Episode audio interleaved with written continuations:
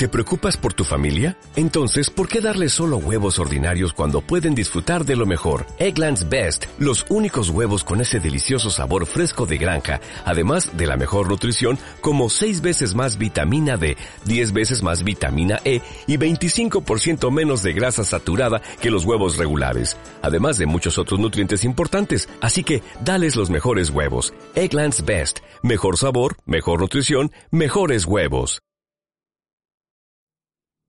Thank you.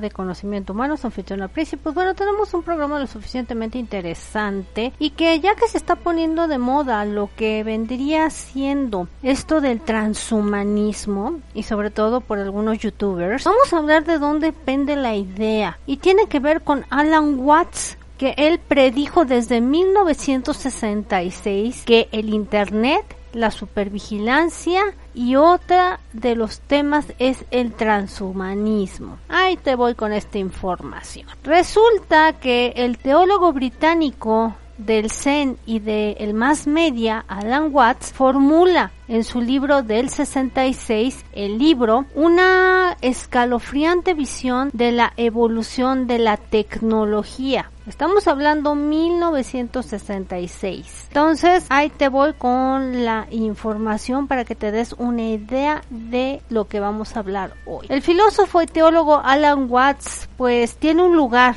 con lo que es la consideración entre los grandes pensadores de nuestra época. Murió en 1973 su filosofía fue una fusión entre el budismo zen con un análisis muy minucioso de la sociedad mediatizada y manipulada por el poder religioso, político y financiero, que ya sabemos que en la etapa financiera entra la élite. Es quizás una de las expresiones que fue más clara de este predicamento que enfrenta el hombre aquí en Occidente una especie de literatura autosuperacional atentamente vinculada con la existencia, que a la vez se desdobla con un erudismo. No es pretencioso. Vamos a decir que son experiencias de haber como fumado DMT, que de la teología cristiana fue quien obviamente puso en la mesa este tema tanto Orwell o Blake. En este libro de 19 1966 llamado The Book o diríamos en español el libro. Este es el tabú en contra de saber quién eres. Vamos a decirte que sí es simple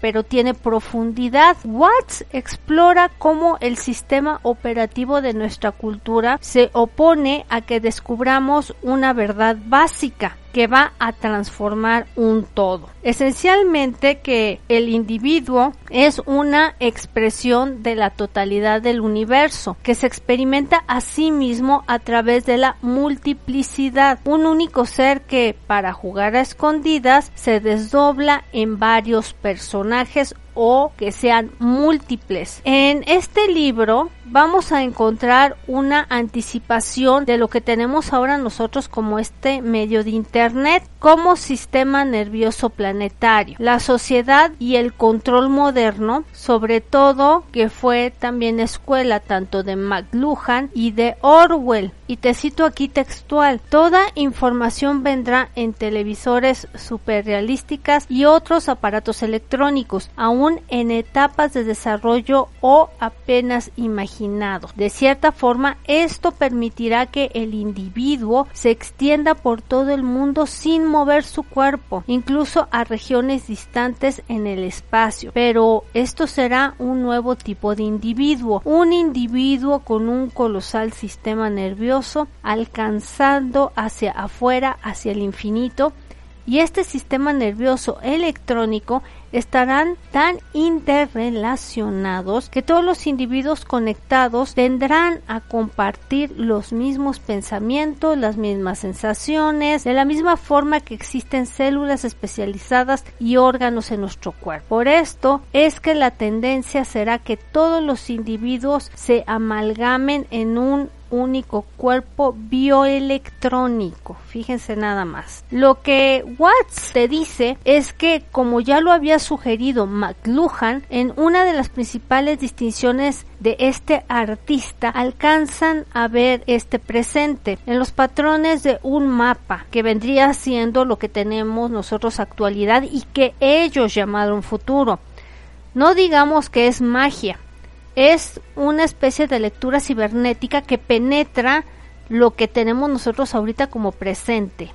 No solo vamos a ver el aparato que se está manifestando, la tecnoextensión de esto que es el cerebro. También son efectos de los nuevos medios, herramientas fundamentales y obviamente lo que tenemos hoy en día que es la globalización en un aspecto de uniformación. Imagínense, si ya ahorita consumimos memes y los mensajes que nos mandamos unos a otros, en buena medida vamos a decir que son actores de un mismo programa informático, una realidad consensual semiautomática y una visión que tenían en los 70 watts y abarca esta evolución de la vigilancia del Estado. Y aquí te cito textual. Consideran los asombrosos medios actualmente fabricados para espiar los aparatos ya usados en oficinas, fábricas, tiendas y en líneas de comunicación como el correo y el teléfono. A través de el transitor y técnica de miniaturización, estos aparatos se convierten cada vez menos visibles y más sensibles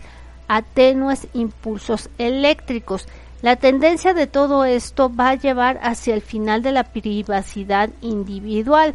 Creo que ya hemos estado llegando a ese punto o ya llegamos hasta el punto de que incluso podría llegar a ser imposible ocultar los propios pensamientos. Al final del juego, nadie queda con una mente propia, solo existe una vasta y compleja mente comunal, o digamos, de poco a poco de colmena, tal vez con fantásticos poderes de control y predicción, tal que podría conocer su futuro con años y años de anticipación. Vamos a decir que esta visión lo tomaríamos, ¿no? Si viviéramos en los 70 como ciencia ficción pura, distópica, encontrando un banco de realidad con los avances realizados por la neurociencia decodificando imágenes en los sueños de una persona e incluso ya acercándonos un poquito más a esta actualidad, hackeando ondas cerebrales para obtener una contraseña. O peor aún, al hackear estas ondas cerebrales, cambiar comportamientos y archivar a lo mejor información. Recordemos que también tenemos por ahí en YouTube lo que es el HARP y el MK Ultra, que podría ser algo que ya tenemos palpable en nuestra realidad. Vamos a decir que el agotamiento de recursos y de la vida misma, Watts ya se iba en esa época imaginando en esas fechas la posibilidad de descargar la conciencia a una máquina. Y esto es lo que llamamos y que traen muy de moda y muchos no comprenden de lo que es el transhumanismo. Y vamos a preguntar, el siguiente paso de la evolución, la transformación del hombre, es nada más que patrones electrónicos, porque no creo que al poner la conciencia ahí estemos trasladando el alma. Y una visión de nanotecnología transhumanista. Podría ser en poco tiempo que las personas se vayan convirtiendo en réplicas de plástico y enormes y bastante durables, sin la necesidad de lo que hacemos fisiológicamente ahora, ¿no? Podría ser comer tres veces al día, ir al baño y a lo mejor hasta dormir. ¿Qué más? Es escabroso, pero también es una ideas que eran brillantes para la época y que nos hacen entablar una conexión con el proceso del pensamiento que se va a ir materializando con nuestra historia, con aquello que se va asomando en un horizonte de eventos y que pues ya el futuro está como dicen coloquialmente a la vuelta de la esquina y que solo algunas personas pudieron ver cuando era apenas un embrión en la conciencia colectiva. Fíjense nada más lo que te traje y me parece muy interesante de que mucha gente trae muy de moda esta palabra del transhumanismo, pero pues ya estamos viendo hacia dónde va y hay mucha simbología con lo que respecta a esto para que lo aceptes y no protestes con lo que vendría siendo la simbología que yo les digo que es muy importante. Y bueno, si es que ahora venimos con este transhumanismo muy en la cabeza, pues una cosa es que una parte robótica te pueda ayudar a, sobrevivir y otra muy diferente es ya están instalando en un cuerpo vacío tu conciencia. Son dos cosas muy diferentes. Y bueno, hasta aquí te traigo este tema. Qué bueno que estás escuchando estos programas, que la finalidad es hacerte un poco más consciente y no se te olvide obviamente buscarnos como de conocimiento humano en todas las redes sociales que ahí estamos por todos lados e inclusive en YouTube. Recuerda que lo que se dice por aquí por podcast no tiene nada que ver con lo que tenemos por YouTube. Y bueno por mi parte es todo. Que tengas buen día buena tarde buena noche donde quiera que te encuentres. Bye bye. Everybody in your crew identifies as either Big Mac Burger, McNuggets, or McCrispy Sandwich. But you're the filet fish Sandwich all day. That crispy fish, that savory tartar sauce, that melty cheese, that pillowy bun. Yeah, you get it. Every time. And if you love the filet of fish, right now you can catch two of the classics you love for just $6. Limited time only. Price and participation may vary. Cannot be combined with any other offer. Single item at regular price. Ba-da-ba-ba-ba.